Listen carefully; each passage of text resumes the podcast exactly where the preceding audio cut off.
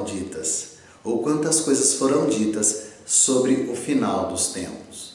Nós vamos começar agora um bate-papo gostoso, falando sobre as coisas que estão acontecendo no mundo. Se alguém já tinha dito sobre isso antes e qual o significado. Há alguém dominando o mundo de hoje? E o que acontecerá com a vida de cada um de nós? Olha, esse bate-papo gostoso todos os domingos busca esclarecer e trazer entendimento para nossa mente sobre todo este contexto. Espero que você nos acompanhe. Vamos falar sobre muitas coisas.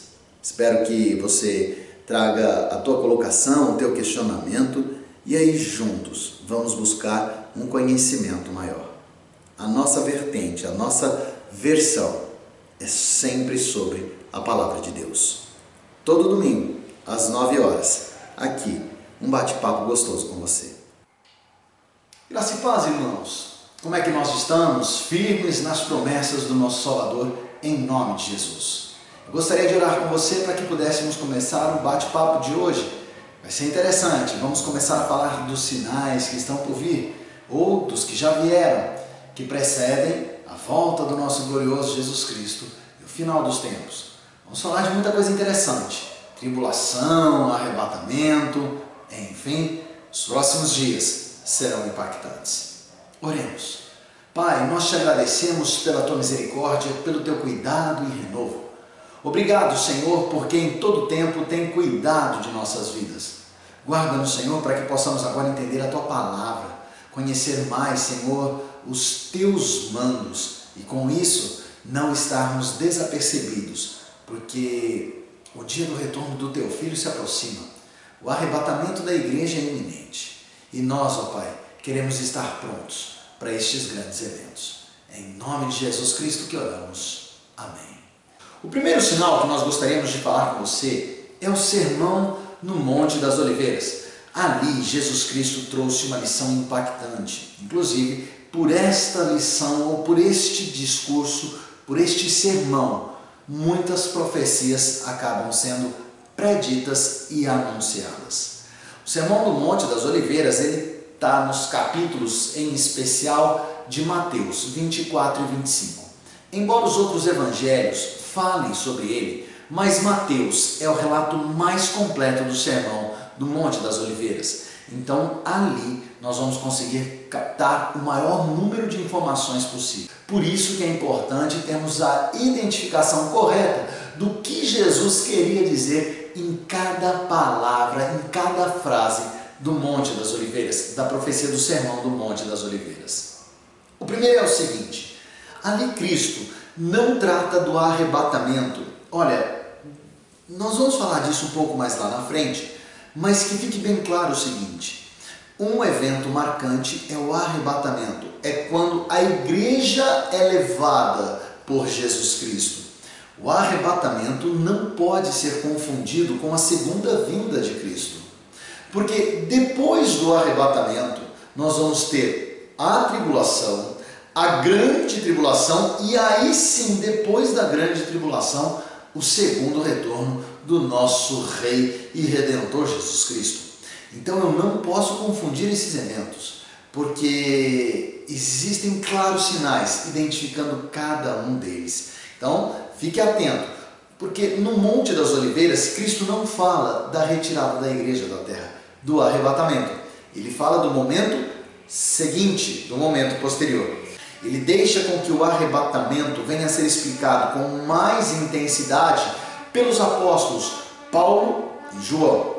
Mas Jesus fala sim alguma coisa sobre o arrebatamento no Evangelho de João, capítulo 14. Mais lá para frente nós vamos falar sobre o arrebatamento e nós vamos tratar sobre o Evangelho de João. Tá bem? Agora olha só. Logo após o sermão feito por, por Cristo no Monte das Oliveiras, os discípulos fizeram três perguntas. As perguntas seriam: quando acontecerão essas coisas? Quais serão os sinais da sua vinda, da sua segunda vinda, e quais serão os sinais do final dos tempos? Perguntas importantes que vão esclarecer os dias do amanhã. A primeira ideia, então, ou as respostas que Jesus deu. Primeiro, para o final dos tempos, nós temos que nos atentar, porque o número dos falsos profetas será impactante, será avolumado. Olha, desde quando Jesus veio, os falsos profetas eles existem, aliás, eles sempre existiram. Só que um pouquinho antes do final dos tempos, e prestem atenção, de, tudo que eu vou falar agora é depois do arrebatamento. A igreja não estará mais aqui. Amém? Então eu não estou falando na minha interpretação do agora. Então, depois do arrebatamento da igreja, o número dos profetas enganadores, dos falsos mestres, aumentará de forma significativa. Existem pelo menos nove advertências no sermão sobre esta situação. Sinal claro que eles, ou nós, ou melhor, as pessoas que passarem por este evento devem estar atentas, porque eles vão desviar inclusive os eleitos. Pessoas que tinham e entendiam Cristo como Senhor e Salvador serão levadas para o caminho do erro por conta destes enganadores. Outra questão muito clara: guerra. Guerras existentes irão, ou na verdade, Cristo, quando fala das guerras, e ele fala nos capítulos 6 e 7, capítulo 24 de Mateus, versículos 6 e 7. Vamos ler rapidinho? Só para que tenhamos a ideia do que Cristo fala aqui, e esse sinal já aconteceu, tá? Mateus 23, 24, 6 e 7 diz assim: olha só. É, e certamente ouvireis falar de guerras e rumores de guerras. Vede, não vos assusteis, porque é necessário assim acontecer, mas ainda não é o fim. Porquanto, agora é interessante, se levantará nação contra nação, reino contra reino, e haverá fomes e terremotos em vários lugares. Cristo aqui fala de guerras, de predições, de traumas, de cataclismas entre as nações. Mas no versículo 7 ele fala: haverá nação contra nação. E ele fala de uma guerra mundial. Essa guerra já aconteceu.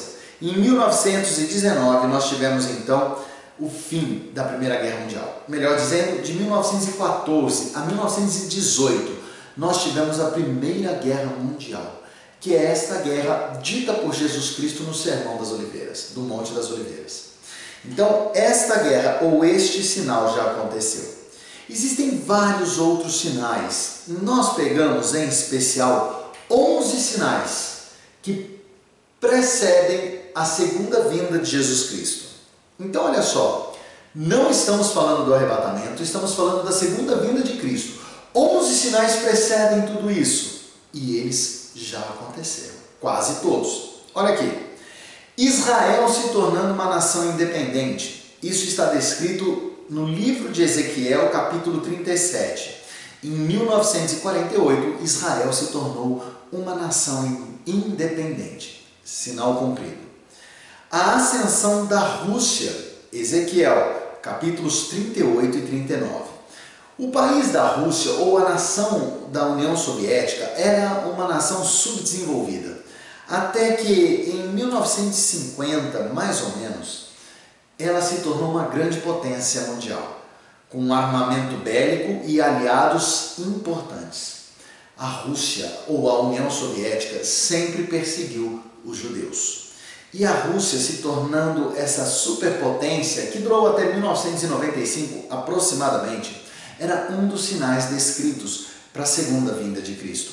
Então, mais um sinal cumprido o levante de uma grande nação contra os israelitas.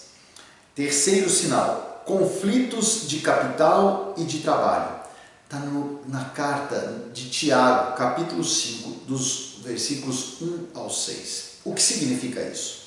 Na verdade, existe um grande temor hoje mundial com relação às finanças e ao trabalho. Todo o nosso mundo hoje gira em redor do dinheiro.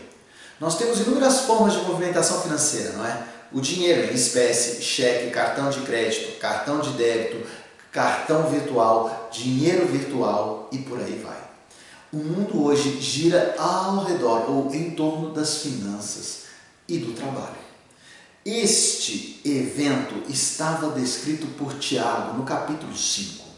O conflito ou o temor sobre tudo isso era um dos sinais da segunda vinda de Cristo. Sinal já acontecido. Aumento nas viagens e no conhecimento. Olha só, Daniel, capítulo 12, versículo 4, fala sobre isso. Ali em Daniel nós temos uma clara configuração de que as pessoas então esquadrinhariam o mundo e saberiam mais e mais. Isso era também um sinal que precederia a segunda vinda de Cristo. Vamos ser sinceros, nunca se viajou tanto quanto agora. Você percorre, você vira o mundo com um avião em poucas horas. Você conhece o mundo em pouco tempo. E o conhecimento hoje está sendo delineado pela internet de forma assustadora. Sinal dito e já cumprido. Apostasia, segunda carta de Timóteo, capítulo 1, dos versículos 1 ao 4. Apostasia é o esfriamento da fé. A fé nunca andou tão em baixa como nos últimos tempos. Parece que a fé esfriou ou deixou de existir. As pessoas hoje acreditam em tudo. Em, acreditam nos médicos, acreditam no acaso, mas elas deixaram de acreditar em Deus. O aumento da apostasia nos dias de hoje é inegavelmente um fator já consumado, sinal dito e já cumprido. Ocultismo. Também segunda carta de Timóteo, capítulo 4, versículos 3 e 4. O ocultismo tem ganhado também uma proporção significativa nos últimos tempos. Cada vez mais, um número maior de pessoas se torna adeptas a este tipo de filosofia de vida ou de religião, enfim. Mas uma coisa é certa: o ocultismo, que estava dito na segunda carta de Timóteo, sendo também um dos sinais da pré-vinda de Cristo ou da segunda vinda de Cristo, é também um sinal que já aconteceu. Nós já estamos vivendo o ocultismo há um bom tempo e o mundo cada vez mais envolvido nessa área pagã. Escarnecedores, segunda carta de Timóteo, capítulo 3, dos versículos 1 ao 5. Escarnecer significa aqueles que ridicularizam, zombam do Evangelho, da igreja e de Cristo. Irmãos, nós nunca tivemos tantos ataques contra o cristianismo, contra a igreja, como nos últimos tempos. Pessoas dizendo em shows que Jesus Cristo era homossexual, pessoas dizendo que a sensualidade para com as crianças é uma versão ou é uma situação extremamente aceitável. Pessoas dizendo que a igreja pode ser refutada num plano acessório, devendo ser fechada. Pessoas dizendo que a fé é secundária, que fatores são mais importantes, são inegavelmente pessoas que escarnecem do Evangelho, da palavra de Deus. Pessoas que às vezes até identificam ou se identificam como cristãos, crentes, Crentes elas podem ser, cristãos elas nunca foram. O escarnecedor ganhou o corpo e ele já se faz presente, sinal dito e já cumprido. Colapso moral da sociedade. Segunda carta de Pedro, capítulo 3, dos versículos 2 ao 12. Colapso moral da sociedade é inegável. Não existe mais uma sociedade com critérios morais de retidão e justiça.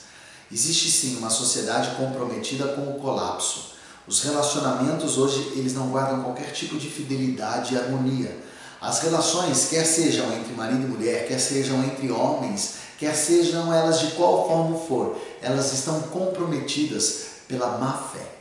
A tal ponto da justiça se preocupar com uma boa fé, dizendo que a boa fé é inegável para o ser humano. Deveria ser, mas não é. O ser humano está aflorando cada vez mais o intuito de enganar e prejudicar as pessoas.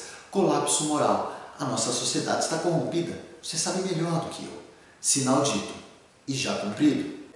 Igreja Mundial, Apocalipse 17 e Governo Mundial, Daniel capítulo 2. Dois sinais que ainda não aconteceram. Nós ainda não temos uma igreja mundial nem um governo mundial.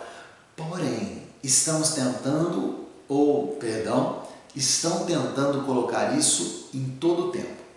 A Organização das Nações Unidas, criada em 1948, 1947, logo depois da Segunda Guerra Mundial, a Liga das Nações, criada em 1919, logo depois da Primeira Guerra Mundial, a Organização Europeia, são inegavelmente organizações de governo que tentam unificar o comando mundial, mais ou menos como disse Daniel no seu capítulo 2.